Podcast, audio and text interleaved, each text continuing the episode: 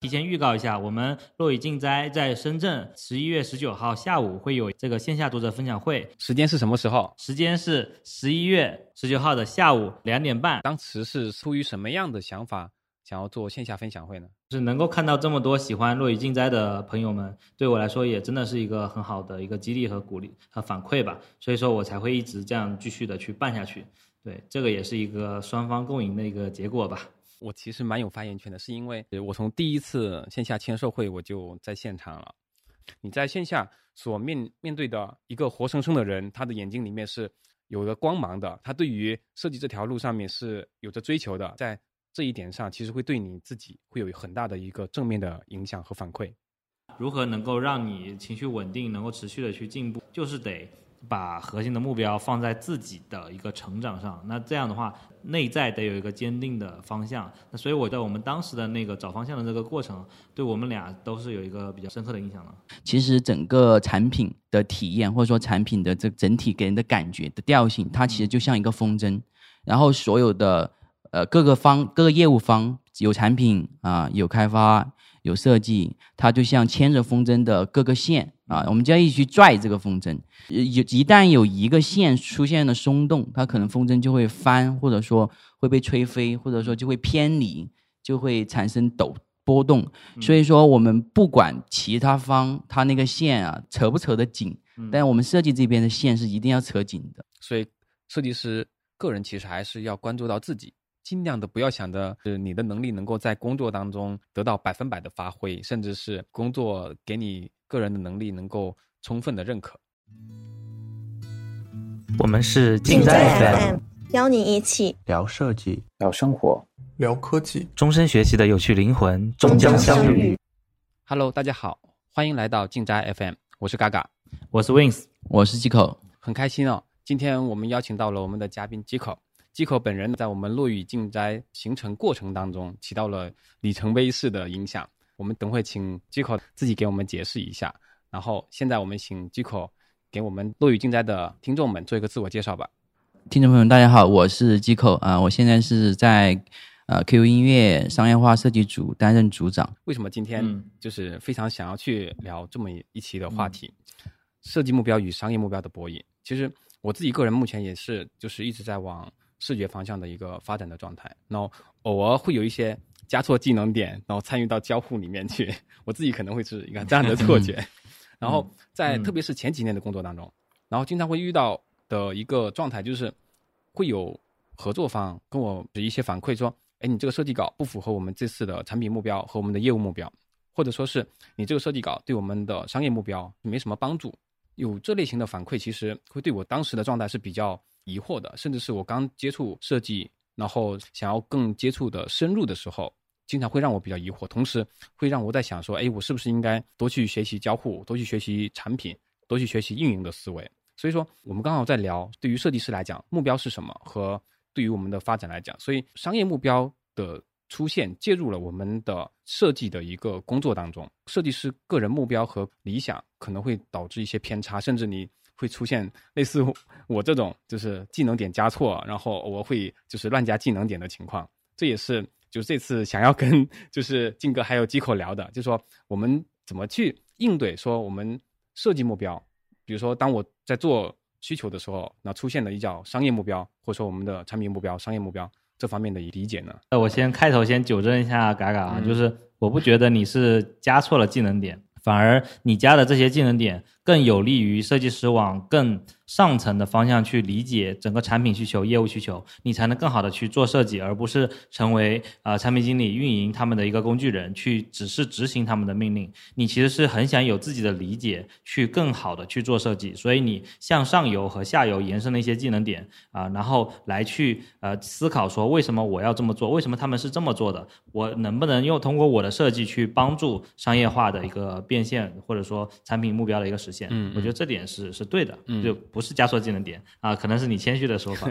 对，我也觉得是高高谦虚了。对，其实我们我们在工作中，我们也非常鼓励一个设计师去往上下游，往更多的领域或者更多的合作领域去延伸吧。呃，我们也会鼓励交互设计师往视觉设计师去发展，或者交互设计师往产品设计师去发展。其实腾讯也有这方面的一个通道上有做了这方面更新。对对，就是说，其实对产品体验设计师就是交互，它更偏向于产品一些，它多去兼顾了一些产品方向的工作内容，所以我觉得也是一个很不错的一个尝试。所以我觉得你是谦虚了。对对啊，对，我们回回过回过头来，就是说，你刚才也提到，就是说，呃，可能你自己在工作中会觉得你的设计目标跟商业目标会有一些打架。是的，呃，我自己我个人的理解啊，就什么是设计目标？其实所有的设计项目，它一定都会要达到某种目的，某种设计目的。那这个设计目的就是我们的设计目标。其实这设计目标通常是结合服务的你服务的具体的业务去制定出来的。所以说，为什么会打架？我觉得这个可以后面再聊。对我再补充一下是怎么理解，怎么去理解一个商业目标啊？其实公司它一定是逐利性的，对，它要赚钱，它持续稳定的去获得一些商业利益，所以说它的商业目标就一定是获得某种商业利益。那这个商业利益它可以是钱，也可以是口碑，它可以是曝光，也可以是知名度。嗯，嗯，对，所以所以你刚刚呃，我我就继续沿着这个思路讲，就是设计目标和商业目标，他们俩会不会有冲突呢？其实这个问题就很好，就是我觉得可以去辩证的去看这个问题。它其实你说有吗？也有，其实也没有。嗯啊，我们从宏观上来看，它其实没有冲突的，因为我们所有的设计人员和设计组织，它一定都是按照业务的划分去匹配的。啊，就比如说我现在所负责的这个商业设计组，那它肯定就是要服务于商业化的业务。我们的设计目标就一定会和商业化这个业务的目标是完全匹配的，而且必须要匹配。所以匹配两者才能一起用力嘛，才能一起发力。所以我们的设计结果导向通常就是以帮助业务去完成商业目标为一个基础。如果从这个方面上来讲，其实设计目标和商业目标它就应该是不冲突的，就应该是往一个方向使力的。然后我再举个例子，就比如说晋哥现在所在的那个平台设计组，他们其实设计目标就是为了。呃，给用户提供更好的用户体验嘛，设计体验。那从大方向来说，其实平台这整块的业务目标它也是一样的，为了给一用户一个更好的产品，让更多人使用。其实从这个宏观的角度讲，它的两个发力点或者说两个的目标其实是重合的，对，是没有冲突的。那有冲突的原因在哪儿呢？其实我自己可能下来也思考了一下，就它落地到一些具体项目中，它可能就会存在一些。冲突，我就举个例子，我们其实商业化里面有一个比较常见的指标叫转化率，嗯嗯，对，或呃或者说呃点击率吧，对，一个弹窗，一个闪屏，他们能够吸引多少用户点击进去，是我们很关注的一个点，对，就是它出现了，它能不能转化用户，所以这一类设计中，我们就会发现，呃就做多了，你会发现，其实转化最好的，它不一定是 美的。的，对，那不一定在设计上说，设计美学上或者说设计上它是好的，是最优秀的。是，的，啊、所以所以这种直观感受，你就会觉得，哎，我的设计目标是不是跟商业目标好像对有冲突，不能兼顾。是的，？是的，我做到极致的一个美，但是数据它不一定能达到极致，可能是一个中中等，甚至有可能是中等偏下的一个水平。是的，嗯，是的，是的，所以我我这里有一说到这里，我有一个强烈的印象，就是他做的那些呃闪屏广告，就当年在我们的那个腾讯平台，就是 QQ 浏览器，它也做了很多这种闪屏广告。它闪屏广告长得就像是一个弹窗，你还没有，你刚刚点开 QQ 浏览器还没有进去，它就模仿了 QQ 浏览器的主界面，然后然后放了一个弹窗，说它会有很多红包啊什么东西的，然后你就一点，结果发现啊，它跳到去了。对，就是这种看起来非常 low 的一种做法，然后就纯粹靠利益和误导来呃吸引吸引用户，但是它的效果又非常好。对，但是这里没有攻击的意思，就是只是说它可以，它找到确实找到了一个很好的转化的效果啊、同时它可以说没有什么美感可言，但是它能够做到好好的转化，那这是一个很典型。是的，是的，嗯嗯有一个自己个人曾经产生过的一个疑惑，后来我不是尽可能不去想这是为什么，或者说尽量的去避免就是承认这个观点，我是说 还是刚刚就是静哥提到的，就是说的一个案例，就嗯。他可能会把就是关闭按钮直接类似于像。弹窗弹窗广告，然后关闭按钮看不见，同时给你的一个嗯。类似关闭的一个操作的一个啊、你你点了就会弹，是的，你点了之后，其实它已经达到了它的一个商业目的。那么嗯。这方面，嗯。我可能对于我个人来讲说，如果我接到这方面的需求，其实对我来讲是一个很大的挑战，就是不是在执行方面挑大的挑战，而是说我愿意去接受这个需求，而并且产出这个需求，同时把它做的以假乱真的这个效果，对我来讲是一个很大的挑战。我可能我自己会有代入感，就是说，假设说有一个刚刚毕业的同学，然后他可能接到的需求是做这类型的，会不会对他个人来讲，就是其实是带着一些不太好的影响？因为他觉得设计的生涯和设计的目标以及以后做的目标，可能就是这样的。虽然说刚刚机口有提到，就是可能我们我们的设计目标和商业目标其实一定是一致的，但在执行的时候，个人的想要发展和个人想要成长，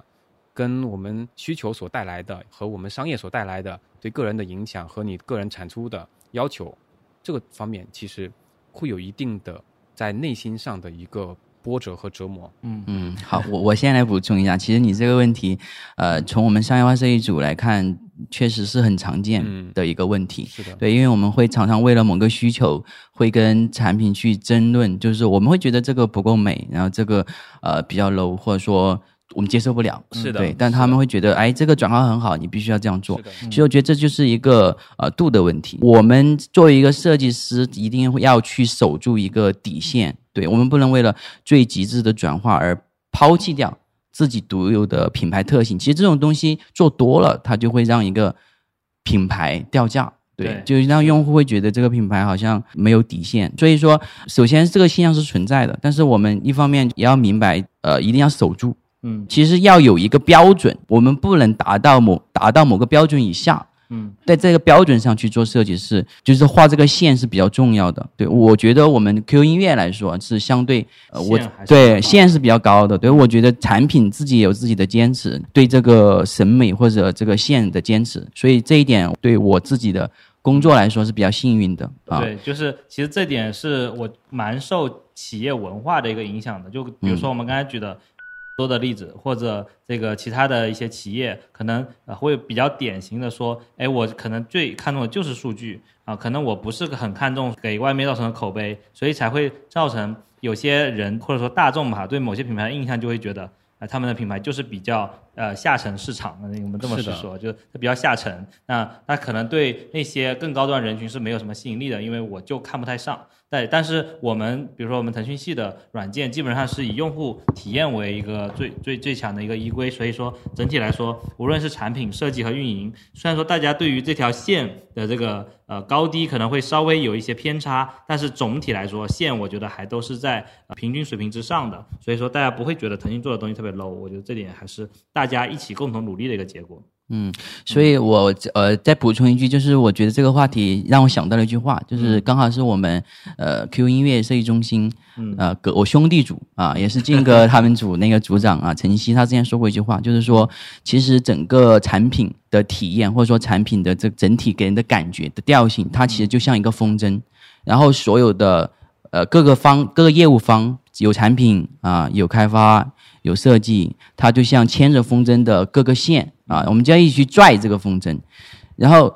所以说就是呃有一旦有一个线出现了松动，它可能风筝就会翻，或者说会被吹飞，或者说就会偏离，就会产生抖波动。所以说我们不管其他方它那个线啊，它呃扯不扯得紧，但我们设计这边的线是一定要扯紧的，嗯。对。嗯，所以就只能说，对，要做好，一是要做好自己的事，二是尽可能影响更多的就是业务方或者说对合作方，然后一起把这个线扯紧扯牢，才能避免掉就是像刚刚说的啊，就是不好的这种结果。我觉得这点是团队层面的但行好事，然后坚持自己的原则的一个方面。就是就是，尽管大环境是如此，或者说团队可能会有些分歧，但如果你能一直坚持这件事情，慢慢大家也能看到，其实我们设计坚持自己的原则，并不仅仅是为了美感啊、很多情况下是为了体验着想。这个体验可能最终会转化成一个口碑的一个认知，或者说对外的一些评价。啊，这样外部对我们的评价，那这点慢慢大家也会都能看到。如果说你往下放一放，你看到下放的那些呃，就会有一个明显的口碑的下跌或者说负反馈。那这点他们也就能够认识到，其实我们的坚持的意义在哪里。是的，嗯，那回到刚刚那个话题，就是如果我们呃有了这条线，我们再去看这个弹窗，其实比如说这个点击率这个问题，就是我们我们可能会做很多的风格或者设计样式，那最后肯定会有好有坏。我们通过这个不同的风格去测试，我们一定能得到一个相对来对相对来说最好的、最合理、对大家都觉得能接受的，达成一个一致。对我觉得这个就是能够达到多方对目标的一致性。对对这也是很多泛指一些中小企业，他们可能更多的是以数据最好的那种效果来，但是数据最好的往往会是 看起来是最下沉市场的那种效果。然后原因是因为当你不照顾那些你的和谐、你的美感和你的体验感的时候，其实是给人有最大的冒犯性。而这个冒犯性其实往往是引起关注度的一个比较核心的点。嗯嗯，对你聊到这，我突然想起说有一个比喻哈，就是这种事情就像是我们人是否要自私和逐利是一样的，就是就是商业化和企业也是这样，你可以完全不在乎一些道德标准和一些公序良俗，或者甚至是法律去做一些能够获取很巨大利益的事情，这个当然从短期甚至中期来说都是有利的，你可能能赚到很多钱。啊，但是呢，长期来看，你肯定会受到一些惩罚，或者说甚至进监狱。那这个是人去做这些事情的一个后果。那企业呢，它在短期内，它确实可以用一些事情让整个数据，比如说往上提，或者说赚到很多钱，甚至用一些欺骗的手段，它都能做到一些对企业经营者来说有利的一些方向。但是长期来看，它可能就会把这个品牌一直在往下拖。这个品牌最后给人的认知就是。它就是比较 low，他甚至会欺骗我们，所以说我对他的信任值是非常低的。除非我真的要买一些啊、很 low 的东西，否则我可能不会去这个品牌，甚至说我都不太信任它。我觉得这里面店都是骗人的店，嗯啊，当然我这里就没有具体指某些品牌了哈，就是只是说很有可能会有这样的一个效果。那所以我就觉得这点跟做人是一样的，所以说我们并不能回避说他这么去做一定能有好处，他当然有好处，但长期来看可能并不是。啊、真正好的，所以说为什么我们很多企业也会坚持自己的原则？我觉得就跟我们坚持一些本分的一些做人原则是一样的。嗯，那我比较好奇的是，这方面是一个关于设计理念和我们的风格跟一些数据的冲突。那我们还会有一些什么样的比较具体的，在我们日常的设计的工作当中会碰到的一些冲突呢？我个人可能会理解，比如说我设计团队是否有必要去做出一些在设计领域内能够获得领域内的认可，是否应该利用工作时间或者说是业余时间，让团队内的人多去做设计领域的事情，而不是花时间去做 就是业务的探索和业务的增值方面的事。嗯，这个就是一个普适性的话题了，就是业务业务的效果和团队影响力的打造的一个平衡性的了。嗯是的那我觉得这点大概能够也有一个比较通用化的回答哈，就是说，呃，理论上来讲，无论如何都是以业务为重的，呃。只有说业务现在的这个需求并没有很多的时候，你时间会稍相对充裕一点的时候，你可以适当的抽一点点时间，然后去做一些看起来比较重要，但是呢不紧急的事情，比如说我们对外可能会做一些年度的 show reel，然后或者说某些这个设计的项目，它可能对项目来说并没有那么重要，但是它其实可以打出我们设计团队的口碑的这些事情。那我们可以在人力稍微有些富余的时候，可以去更好的去打磨这个事情，但是一定是不会啊跟整体的项目的紧急程度去冲突。诶，那对于设计师或者说设计团队能力的精进，以及说就是应该把这些精力投入到关于设计领域的探索，其实会对我们的能力的精进方面会更有帮助。嗯那假设这个企业还没有意识到，我们可能会需要就更多的设计领域的能力或者说深度，那他可能更需要的是你满足我，你满足我现在想要的。那在这样的情况之下，设计师是要怎么去应对，或者说就是设计团队如何去面对一个企业的这样的状态呢？嗯，我觉得从如果从个体设计师来说，几乎是无法抵抗。比如说你只有两个设计师，然后你全公司都在做业务，你几乎是无法抵抗整个公司的这样的一个呃诉求的。呃，就还是拿我刚才比喻的人的这个例子，就是用马斯洛需求理论来说，你的生存都还没有保障，你想去追求这些精神层面的这种呃高级的东西是不太可能的啊。只有说你的整个业务团队能够把啊，就是设计团队能够把业务服务的非常好的时候，你可能才有一些余力，说我在呃做好我的设计的同时，再打出对外打出一些影响力。那因为其实才有人会信服你。反过来想，你还是一个小公司，你做的东西还很少的时候，你凭什么去证明自己能够有一些对外的影响力呢？其实也是比较难的。那可能这种时候，更多的只能靠个人设计师去。花自己的时自己的一些时间来去想这个事情，然后可能得额外花一些精力去做了。我觉得，那在在静哥和机口的成长过程当中，有没有遇到过类似于说比较一方面是业务投入精力要特别大，同时其实对自己的成长方面其实有很大的一个需求呢？呃，其实一个设计师去一个新的工作岗位，他一定会经历。一个成长的过程，对，其实这个成长过程可能就是像你刚刚说的，从业务上会会有一些成长，对业务的了解，但当经历到一定程度以后，他就会，你可能会在业务上就没有多少收获了，对，那那那个时候肯定就是要从，就像刚刚静哥说的，可能就是要从自身去提升，可能就要利用自己的一些业余时间，对，去想去思考这个问题。嗯啊，对，就这点其实呃，基友刚才提的这点特别好，就是我们在进入任何一个新团队和新公司的时候，刚开始你可能都是在疲于应付这个业务的。那如果说你愿意沉下心来，觉得这个公司还不错的话，你多做几年之后，你会发现整个业务已经特别熟悉了，你可能并不用花百分之百的精力才能把这个业务做好，甚至你可能只用花六十左右，你就能把平时的业务 cover 的差不多了。那剩下的一些精力，你就可以。要花一些时间去想说，怎么样既能把业务做好，又能提升你的水平。你对于提升业务来说，你还欠缺什么技能点？比方说，我们现在平台侧的设计师，就有一些人会主动去做学一些 3D 软件啊，就是比如说 3D Max 啊，那个 CSD 啊，还有一些这个那个软件哦，叫做啊，对。Blender 对 Blender 啊，对类似这些软件去提升一些自己的 3D 能力。他明明只是个 UI 设计师，但他去学 3D 的，他去学动效了。那这些东西你去说啊，能够直接在业务上表现出来吗？好像你那产品想，他肯定不会告诉你这可以。但是对于我们设计师来说，我们会能够知道学了这些技能，其实是可以用到业务上。比如说我们做的这个闪屏，或者说做的呃做的一些海报，我们就可以用 3D 的方式去呈现。甚至我们 QQ 音里面现在做的一些。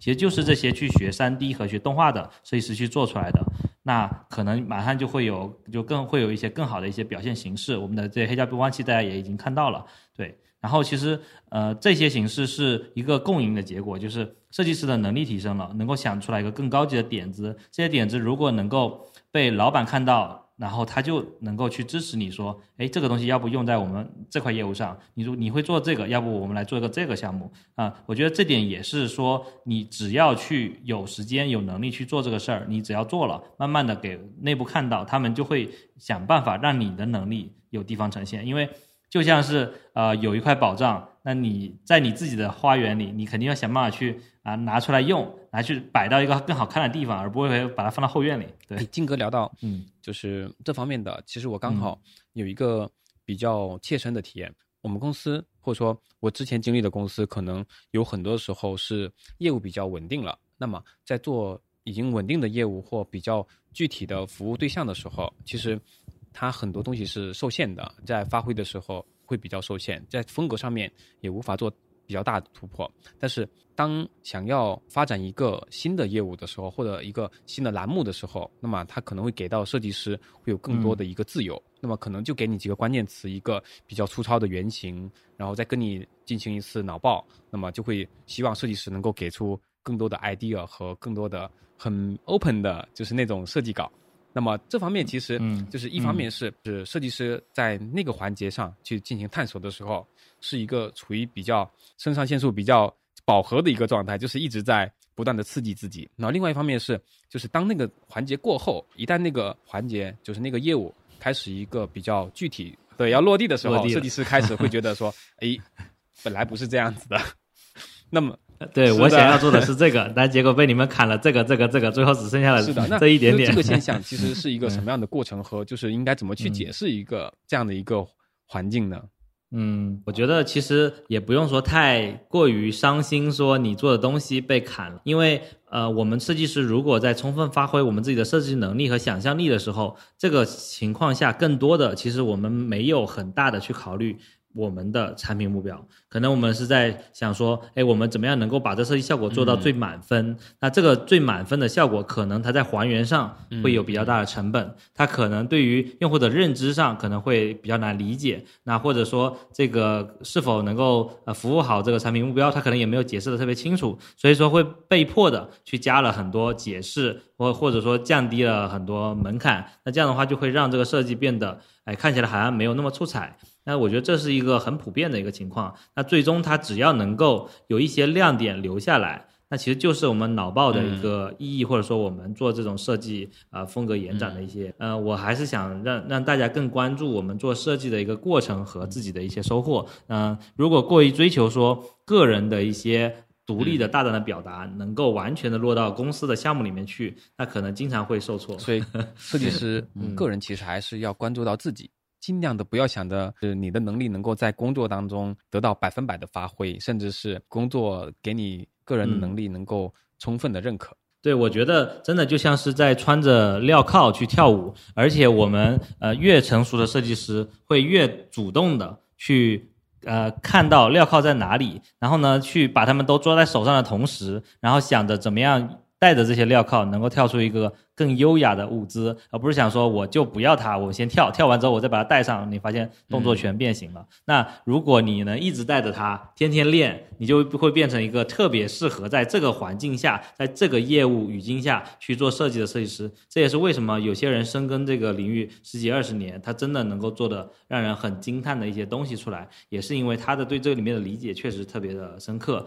当然，这里也有个反方向，就是说你过于限于业务的限制之后，你可能就做不出出彩的东西，可能因为你就老是在符合一些规范、符合一些要求啊，你自已经没有自己的想法，你就直接符合规范就 OK 了，这点也是比较可怕的。那我们其实呃也是呃希望说，既能够符合规范和这些镣铐，同时呢也会不断的去挣扎、去探索这个镣铐最长的长度、最大的宽度在哪里，然后能够探索这边的一个边界。才会两边才能有一个更好的一个平衡吧，应该是这么说。就像刚才吉口说的，我们在拉这个风筝的线，我们永远没有放弃去把它拉得越来越直。就算有人把我们往回扯，我们还是要花一些力气去平衡这里的，而不是说别人一扯我们就过去了，别人一扯我们就过去了，那我们的底线就会变得越来越低。嗯，这方面的话，其实有一个点，就希望可以讨论一下，就关于说我们如何去去证明说，设计其实对于商业来讲是有正面的影响，而不是说设计师一定是只希望说是做成好看的这方面。其实我自己从我自己的工作经历经历来看的话，就从我服务业务的这个经历来看的话，其实还没没有遇到过太太有冲突，就一定要证明自己业设计是是有多么好。嗯，对，其实不太会出现这种情况，因为我们往往我们在去做一些商业化设计的时候，它的目标是相对来说是很明确的。嗯。啊，就比如说我这个这个方案，它的出发点一定是要把这个东西卖得更多。嗯对，对我的这个方案的出发点一定是要让客户、让艺人认可啊，让艺人觉得这个 OK 啊美。嗯。对，所以我们其实，在一开始跟产品达成的一个呃设计目的就比较明确，所以所以在后续去做的过程当中，就相对来说各方嗯。都比较容易去接受啊，就不太会出现呃我做了，但是呃设计呃但是产品不认可，或者说我做了业务方不买账。嗯对，就是其实刚才嘎嘎提到的有些东西是纯粹呃是一个很简单的案例，那可能设计只要呃设计起来好看，然后商业想要转化，但是有些案例里面是呃转化是跟设计强相关的，比如说你设计的越酷炫越牛逼，然后别人越买单，这种设计案例是有的，就是拿几口自己亲自操刀的那个小蜜蜂。啊，这个可以介绍一下那个小蜜蜂的动画。对，哎其实已经很久了，很久一个案例了，就嗯嗯呃，当时跟张艺兴做这个 Honey 的时候，嗯，这张专辑当时在是在一九年的时候发售的，Honey 嘛，他的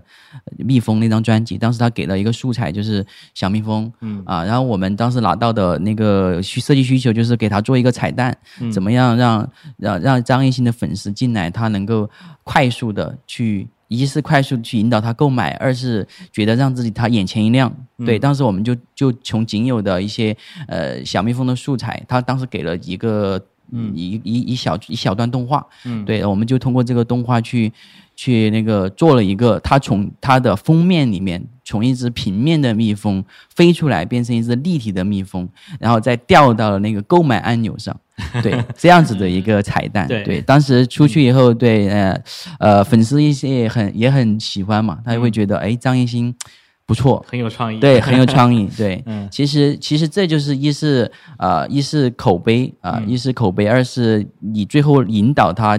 掉落到了那个按钮购买按钮上，也引导他去购买。对对，其实就能达到一个呃你的设计目标，其实那个时候就已经完成了。对，嗯是的，就是我们举个例子，这个案例我们用最 low 的方式实现是怎么实现的？就是有一个红红的箭头一直指着那个购买按钮，嗯啊、你是可以用同样的方式去实现这个目的，就是强调这个购买按钮。但是我们呃机口干的案例是它既强调了购买按钮，但是呢用的这个方式又是我们特别有设计感的，大家看了是眼前一亮，诶，觉得有趣有创意，呃，而对它引导到购买按钮这件事情，其实一点都不反感，因为你本来就是希望要别人要去买，那别人看到这个东西，呃，他就觉得哎有趣啊、他甚至去弱化了你要去呃点击这个购买按钮的这种这种引导的这种感觉，而是觉得啊、你们在做一些有有意思的事情。那我觉得这件事情就是一种共赢，嗯就真的是的，其实刚好就是静哥和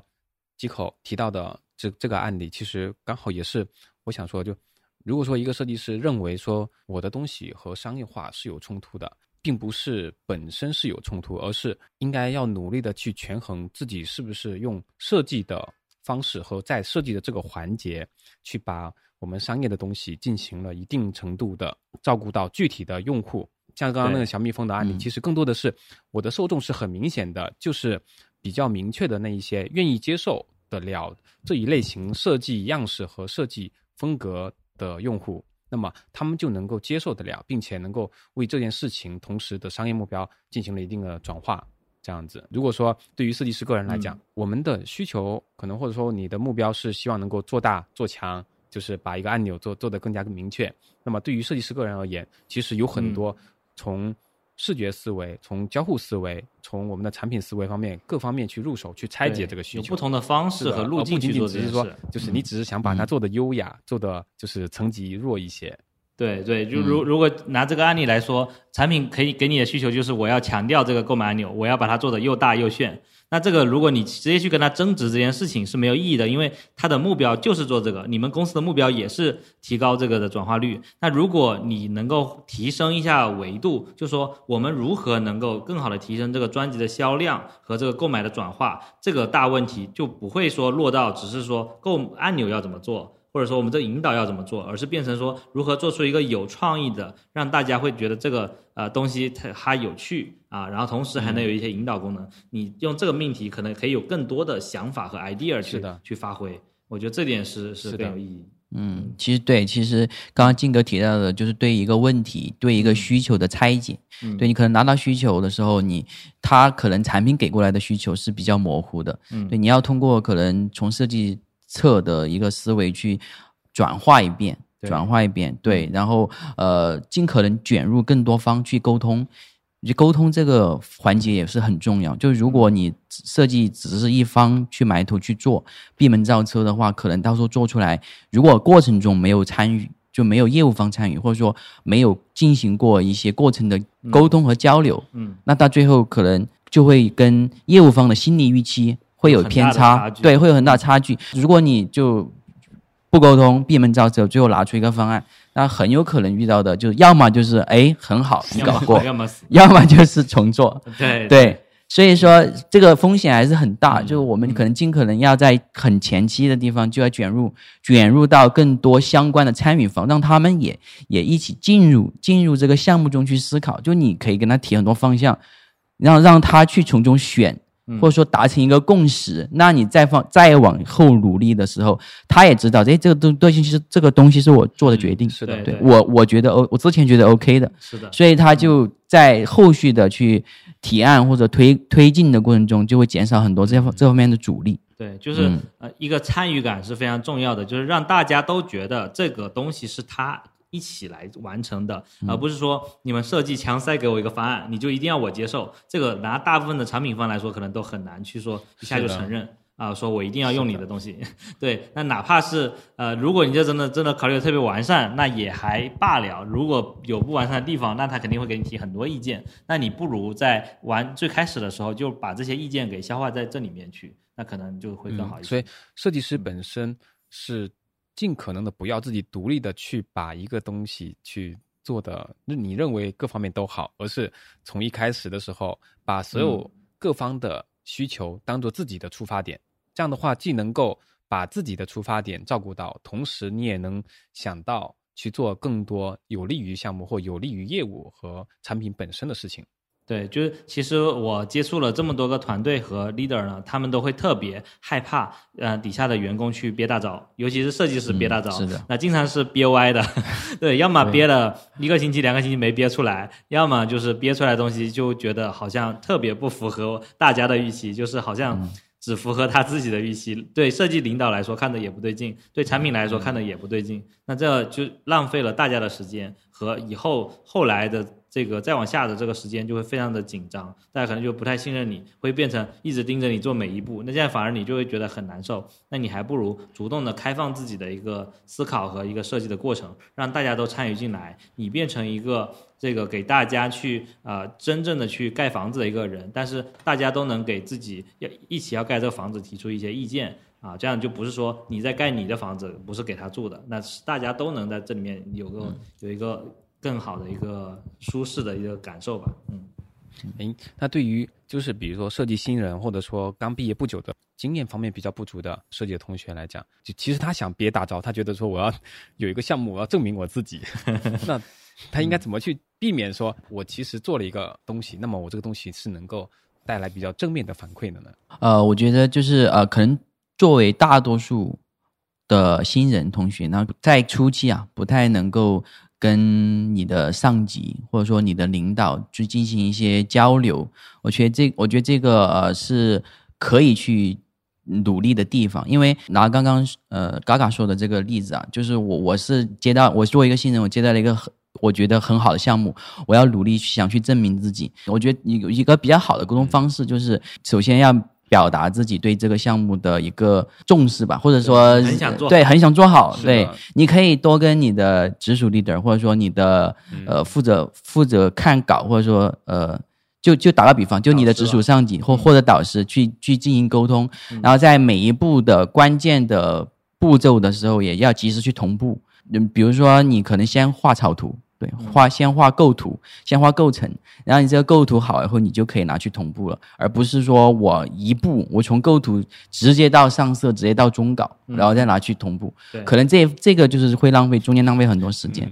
就你你如果沟通的及时，并且同步的及时的话，是就你能让你的 leader 或者导师能够感觉到你是很很很迫切的想要把这个做好，然后同时呢，又在各个过程当中能够及时去得到一些反馈啊，避免你这个方向偏离，而导致浪费了过多的呃项目的时间。嗯，对，所以所以说总结来说，就是沟通是很重要的一个环节啊，就是包括你呃设计上的沟通，以及最后跟业务方的沟通都是很重要的。而你把它前期做的越详尽，你可能后期能省的力就会省得更多。嗯啊，对，我觉得新人可能会有两个极端哈，一个是自视甚高啊，觉得我自己就能把这个事情搞好，那他不愿意沟通，那这是一种；另外一个是呃，就是很害怕打扰别人的一种新人，就是他觉得啊、我我不能让领导觉得我怎么这也不会那也不会，老是去问他，很不好意思，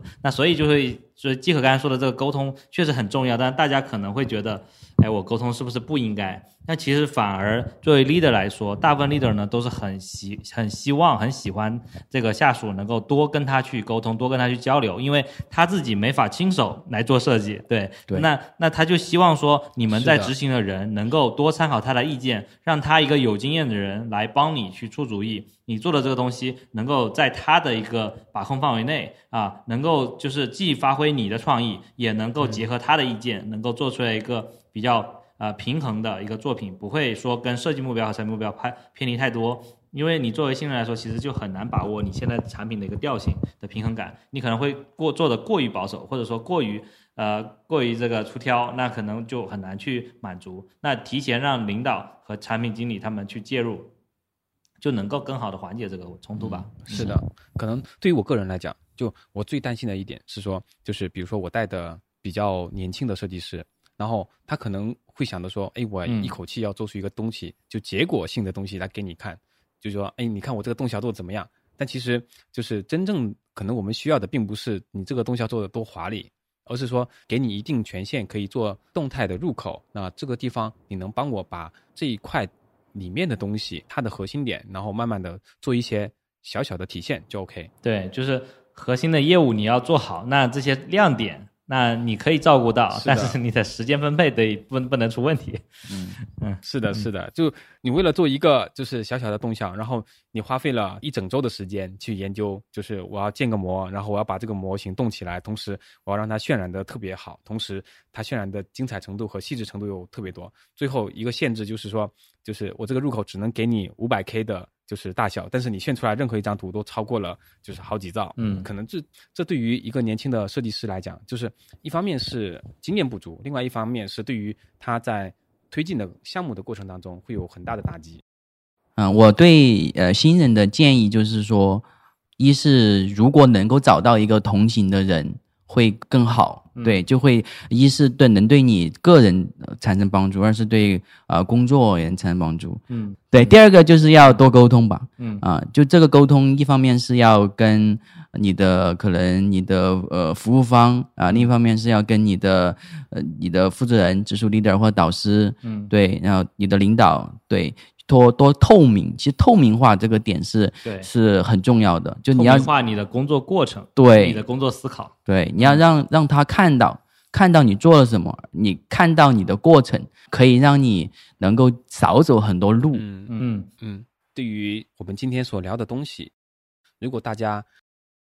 有更多的一些疑惑和你自己的想法和你遇到的困难，也可以通过我们的公众号和我们的星球以及我们的博客来跟我们留言。嗯，对，然后感谢大家今天的收听啊！我这边要提前预告一下，我们落雨静斋在深圳十一月十九号下午会有这个线下读者分享会，时间是什么时候？时间是十一月十九号的下午两点半。那这具体的这个报名时间和链接和地点呢？啊、我我们会放在这个播客的 show notes 里面，然后给大家进行一个报名。当然人数是有限的啊、先到先得。咱们的这个门票各方面都是平摊这个场地费而已，是不做其他额外收费的。然后也会请请到这个几位啊、腾讯的设计师嘉宾来给大家做一些分享。可以进行期待。然后，如果你喜欢我们的播客啊、是进行一个更深度的交流哈。如果你们还有一些别的想要了解的问题呢，也可以通过我们在详情里面设置的一个问卷来告诉我们其他的问题，我们也会后续邀请更多的专业设计师为大家做分享。如果你喜欢本期播客的话，那就一键三连，分享给你需要的朋友们吧。嗯，好的，大家拜拜。拜拜，拜拜，嗯，拜拜。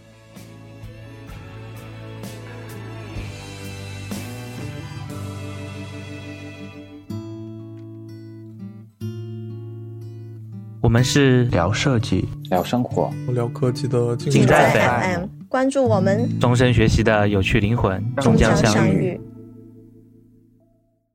对，金哥很精彩，我在旁边都插不上话，对我真的好精彩。我抢话抢多了。我觉得天哪，这么快就要升华了吗？就是在 我的很担心，就后面也会有点接不住。希望的是在工作当中能够沉下心来去交流，然后通过自己的努力，就是慢慢的去做这些事情。我和靖哥的故事其实说来话长，长了。对，我记得我刚刚毕业进的第一个公司，就在跟金哥对金蝶就跟金哥是同事，嗯，然后一起，然后来到了先后吧，先后来到了腾讯。腾讯，然后又先后又一起，现在又成为同事，来到了对 QQ 音乐啊。嗯。然后我同时也是金哥的第一本书《交互设计思维》的封面设计师，他那本封面是我这边做的，花费了嗯。比较大的心力啊，做了一个比较特殊的封面，大家应该也有印象。啊。纠正一下，应该是交互思维。啊，交互思维对。是然后机口还是挺厉害的，就是我跟他虽然在金蝶第一次认识啊、成为同事，但其实那个时候我已经工作五年了，那机口才刚刚毕业没多久，然后他现在已经是组长了，我还是一个小兵。呃 对是是是，然后我们大概聊一下，说为什么会选机口作为呃我第一本书的一个封面的一个设计师啊？这个我觉得挺有故事的。就是说，当时我在准备开始写公众号，准备去更新一千天的这样一个文章的故事的时候呢，就跟机口有去聊啊，他就觉得我应该没问题，我应该能做得到。但其实当时我自己对自己没有任何信心啊。但真正到了写了两百多天的时候，还真的就把这本书的主要内容写出来，而且准备出版了。然后那个时候我第一反应肯定是想到我的好基友机口，他做视觉比较厉害嘛，就就说这个来帮我设计一下封面。啊，所以就就请他来帮我做一个这个封面，然后呃，机口也可以说一下这个封面他设计的一些想法吧。啊、我其实我先接着刚刚你说那个话题，你开始没什么呃。没什么信心，对，其实我一开始是很有信心，对我恰相反。其实我看靖哥他第一第一一开始计划这个事情的时候，我就觉得肯定没有问题，而且肯定能坚持下来。所以我那个时候就在想说，呃后面肯定要出书吧，要出书我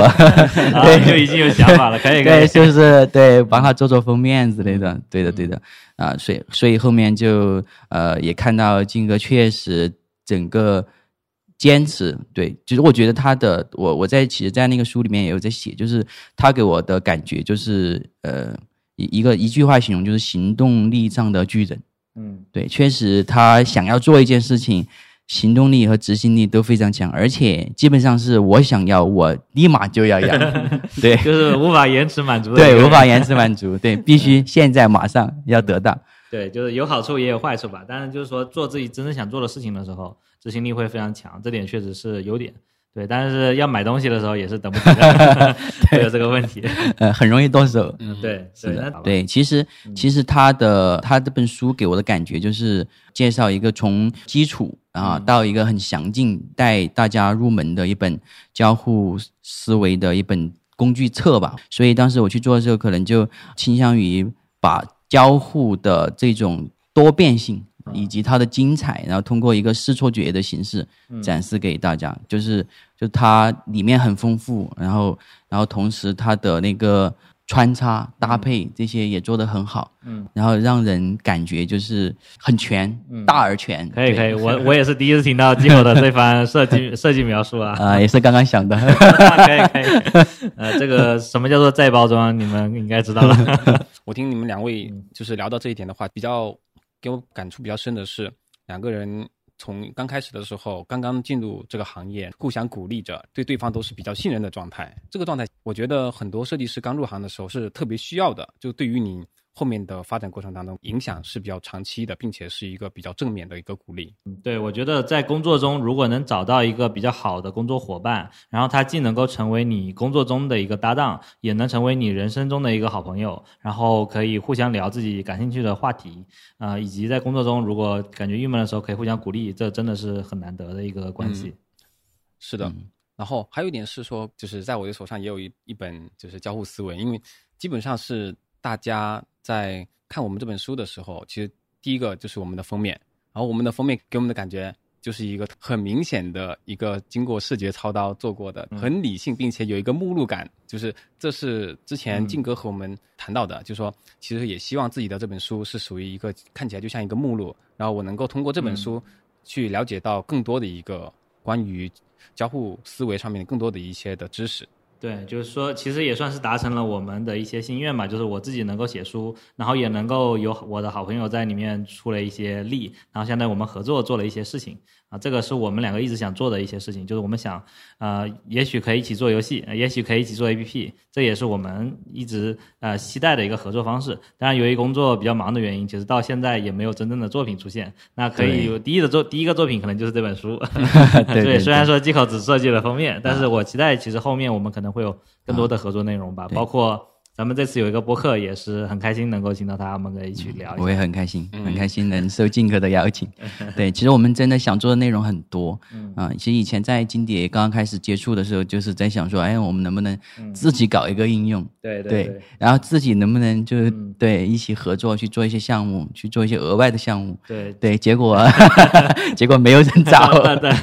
对对，到现在这个项目还属于这个不知道到底是做哪个的阶段，因为我们其实做过很多个雏形啊，对，呃，并不是没有开始，就是一一直在开始，对，做做过几个，但但是确实是由于开发资源的关系，然后还有我们自己后来时间也有限，就导致其实都是一个雏形的状态。嗯，对，可能后面也许啊，哪一天我们两个都觉得可能财务自由了，嗯可能就会开始做了。关于这方面的话，其实嗯我有个问题，就是你们是怎么样能够发现说，在这个过程当中，就一直影响自己，并且知道说对方是给自己比较信任的一个状态呢？嗯，怎么发现对方对自己比较信任状态？这个这个问题有点有点深奥哎。啊，回回忆一下，因为我自己的理解啊，就是在日嗯常的工作当中，其实可能因为视觉或因为交互中间有一些啊。就是其实不太一样的技能点和认知点，那么想要可能会有点摩擦是的摩擦，但是形成信任的嗯过程当中是不断的摩擦，可能是有矛盾，可能嗯。是有一些比较好的配合。那么是怎么样在这个当中，嗯就是形成一个比较好的一个信任呢？嗯，说起来，其实我们俩并没有直接的业务合作，就是我们相当于是并行的两个项目，然后他是那边的做视觉的，我是这个项目的做做交互的。但是呢，我们互相之间都能看到对方的作品，比如说我做的交互啊、他能看到呃我做跟进的一些状态，我负责的一些一些呃作品的产出，然后我能看到他的一些视觉产出，我们互相之间都能看到，哎，对方都算是比较专业的。啊，所以就会这方面是慢慢这样建立信任的。但不再做同一个项目呢，也有好处，就是我们能够客观的看待对方的优点，对。不会因为合作产生很多摩擦。啊，嗯。对，那恰好我对，恰好我们当时的座位也是比较近，就是坐旁边，嗯。隔了一个板，嗯，刚好。啊，然后可能平时吃饭也一起，对，整，天整天对整天聊游戏，那我们都对比较爱游戏，所以整天聊游戏，嗯。所以就一来二去就比混的比较熟，那大家也比较熟悉对面呃对方，对对。对，我到现在还记得机口跟我打开最信任的一句话，就是他问我你想不想一起创业？你想不想创业？对，然后问了我这句话之后呢，我说当然想了，但是这还没有什么好想法嘛。我们后来就开始去一直在聊这个如何能够呃创造财富自由，如何能找到人生目标啊，包括后来进腾讯也是因为我们两个其实有一起去做我之前在文章里面介绍的那个寻找人生的太阳的那个用白纸去写下自己人生目标的这样的一个事情，是我跟机口两个人一起在一个封闭的环境里面一起去想自己想做的事情的。想过了这些事情之后，我们才会更坚定的朝着我们想做的事情里面去行动。那看起来好像是我一个人做的，但其实当时是我跟机口两个人一起做的，这点还是印象很深刻的。是就像是现在我们找了一个没有人的会议室在录播客一样，当时我们也是找了一个没有人的会议室在写那个东西。嗯这么听下来，嗯包括我们当时书看书的内容的时候，也有介绍比较浓墨重彩的这一这一部分的内容。然后到现在，其实嗯大家都会比较羡慕可能比较初期的状态，然后两个人又找同时找到了目标。我觉得这个状态嗯对于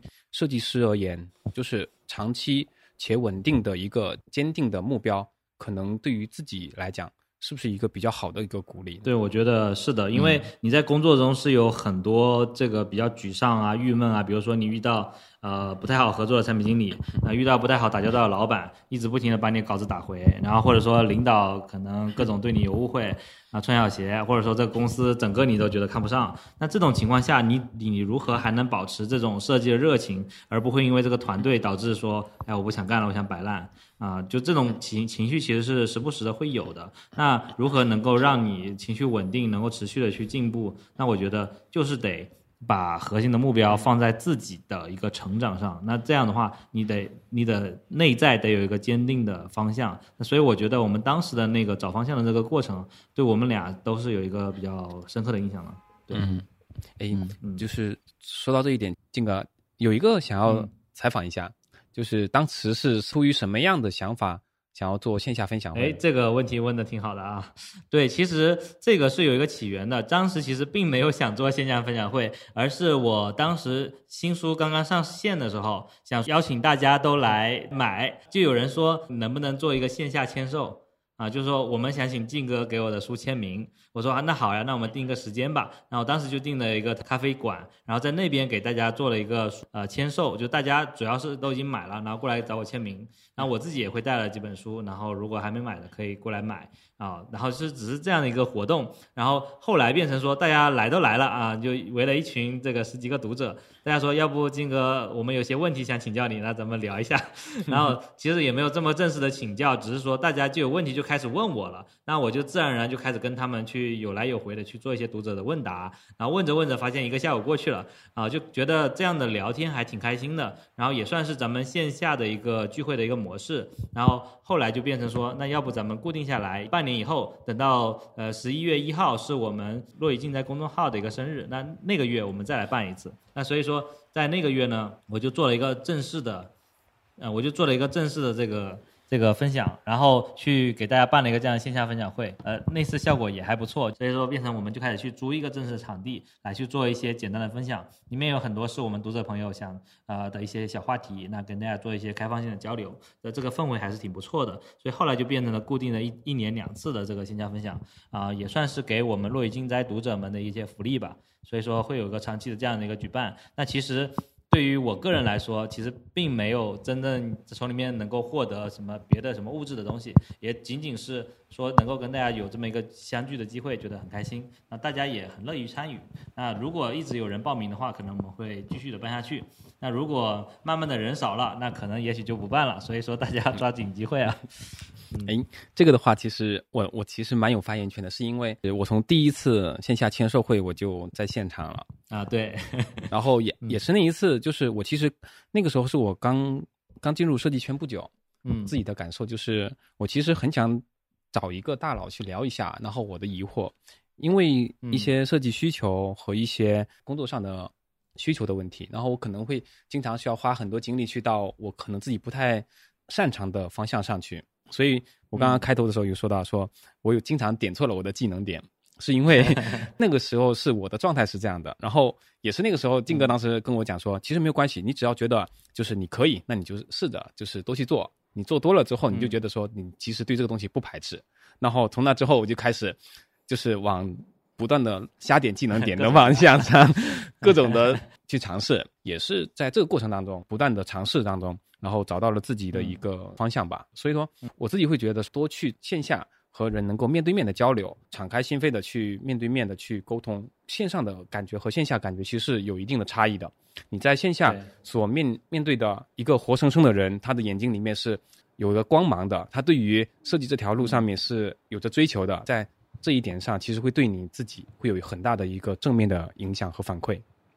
对对，就是能够看到这么多喜欢落雨静斋的朋友们，对我来说也真的是一个很好的一个激励和鼓励和反馈吧。所以说我才会一直这样继续的去办下去。对，这个也是一个双方共赢的一个结果吧。嗯嗯是的，那要不今天就差不多到这儿。好的，